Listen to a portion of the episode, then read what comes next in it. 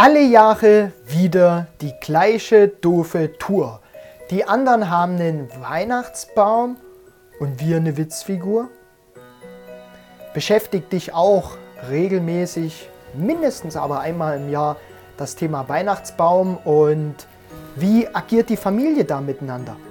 Heute meine besten Tipps für ein schlankes Nervenkostüm vor Weihnachten und einen wunderbaren Weihnachtsbaum zu Weihnachten und darüber hinaus.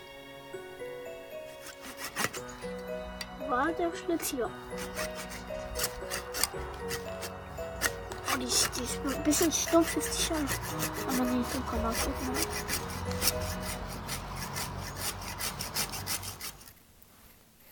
Der Weihnachtsbaum als Witzfigur. Frank Schöbel hat es so wunderbar in seinem Weihnachtslied besungen und das Lied ja, zeigt so die ein oder anderen Tücken beim Weihnachtsbaum Kauf und Aufstellen und auf der anderen Seite natürlich auch die unterschiedliche Betrachtungsweise, wie nehme ich so einen Baum wahr.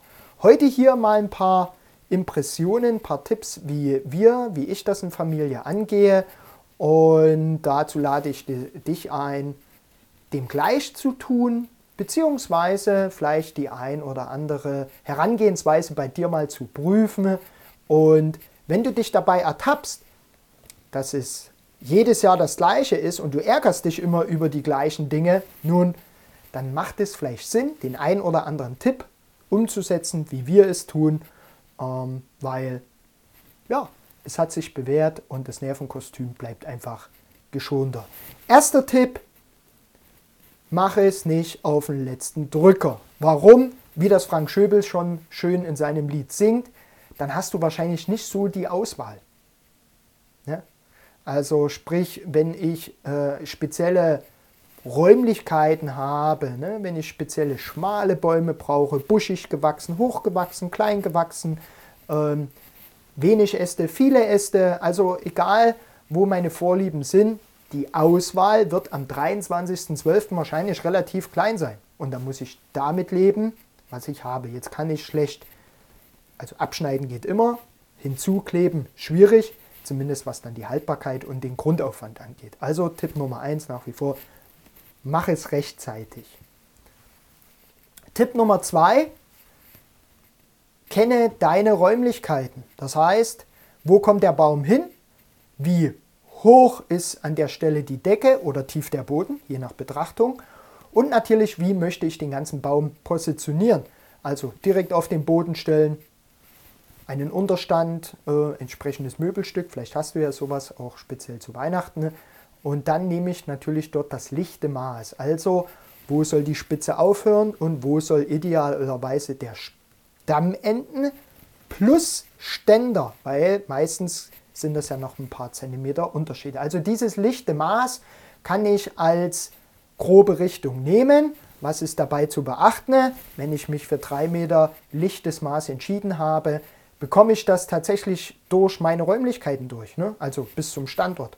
Vom Auto rausgenommen, über den Hauseingang bis zum Standort, wo der Baum perspektivisch steht. Also macht es Sinn, dort mal sich einen Meterstab zu nehmen, respektive einen 3 Meter Stab, eine, einen Zollstock, eine Schmiesch, wie man bei uns sagt, und dort wirklich mal abzumessen, passt der wirklich durch, dass ich nirgendwo ja, äh, danach komplett neu renovieren müsste zum Beispiel oder ich verzweifle, muss den, den Baum dann vor Ort zersägen, um dann, sage ich mal, nur die Hälfte zum Ziel zu bringen.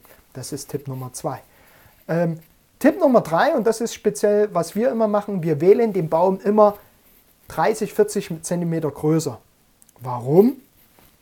Das lichte Maß. Zum einen und zum anderen, ähm, weil wir gern, ja, etwas großgewachsene nehmen. Die haben dann ein entsprechendes ausladendes Volumen ja, äh, in dem unteren Bereich. Und damit wir trotzdem die Größe benutzen können, wird halt unten ein Stück abgeschnitten und das hat folgenden Vorteil. Natürlich passt dann der Baum final rein und wir haben eine frisch geschnittene Stelle, wo wir dann unseren Christbaumständer unten äh, ran drapieren, montieren können. der wird mit Wasser befüllt und eine frische Schnittstelle ist einfach äh, ja, saugfähiger, dass der Baum halt länger frisch bleibt an der einen, in der einen oder anderen Woche. Bei uns steht er halt immer ein bisschen länger.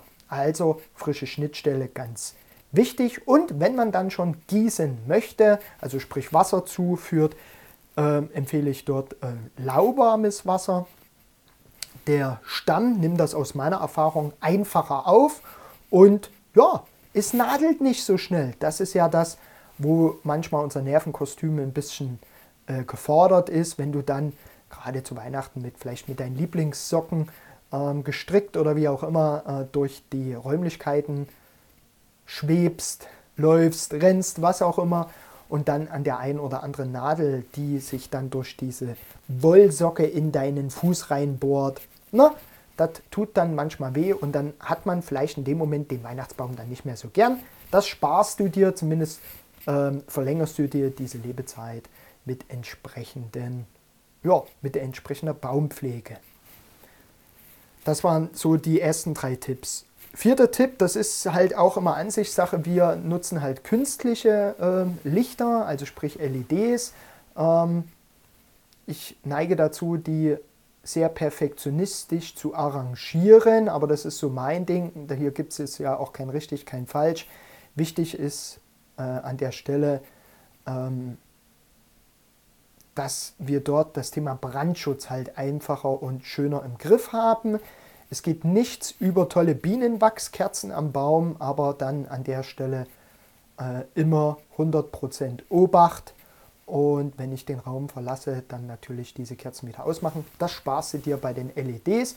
Und die Gefahr ist halt gerade bei Kleinkindern nicht ganz so groß, dass wenn da einer mal an die Kerze greift, ne, früher mit den äh, Standardleuchtmitteln, die wurden dann auch heiß, hat man bei, bei der LED halt nicht mehr.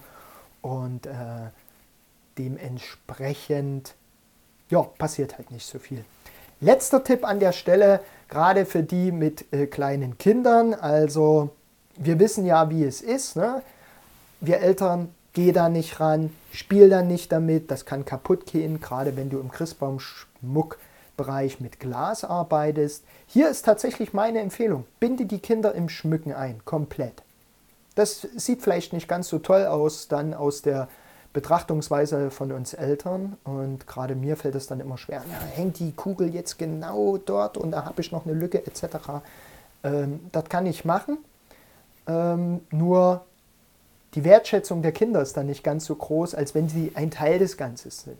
Also mein äh, großer Sohn, der ist jetzt sieben, der stand, glaube ich, so ist vor drei Jahren das erste Mal auf dem Stuhl und hat dann seine, erste, seine ersten Kügelchen angehangen und so weiter.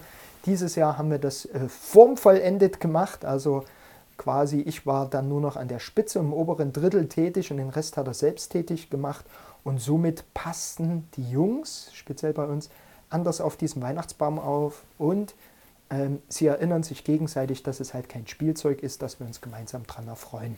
Ja, das so in Kürze der Würze, paar Minuten und mit meinen speziellen fünf Tipps, wie wir äh, Weihnachten und mit dem Weihnachtsbaum umgehen. Ähm, wenn du noch Ergänzungen hast, schreib sie mir bitte in die Kommentare. Wenn du den Podcast noch nicht abonniert hast, äh, mach das bitte. Es wird weitere tolle ähm, Impulse geben, auch zum Thema Raumgesundheit und natürlich äh, ist Weihnachten speziell Raumgesundheit auch gefragt. Ähm, losgelöst vom Weihnachtsbaum, bitte denkt ans Lüften. Frische Luft tut gut, äh, regt nicht nur Körper und Geist an und äh, bringt uns ein bisschen auf Trab, sondern auch der Sauerstoff von draußen darf in die Innenräume gelangen und alles, was so ein bisschen in Anführungsstrichen verbrauchte Luft ist, darf nach draußen. Ähm, wenn ihr das regelmäßig macht, äh, habt ihr ein besseres Raumklima. Ein besseres Raumklima ist besser für die Nutzer und Bewohner und die Familie.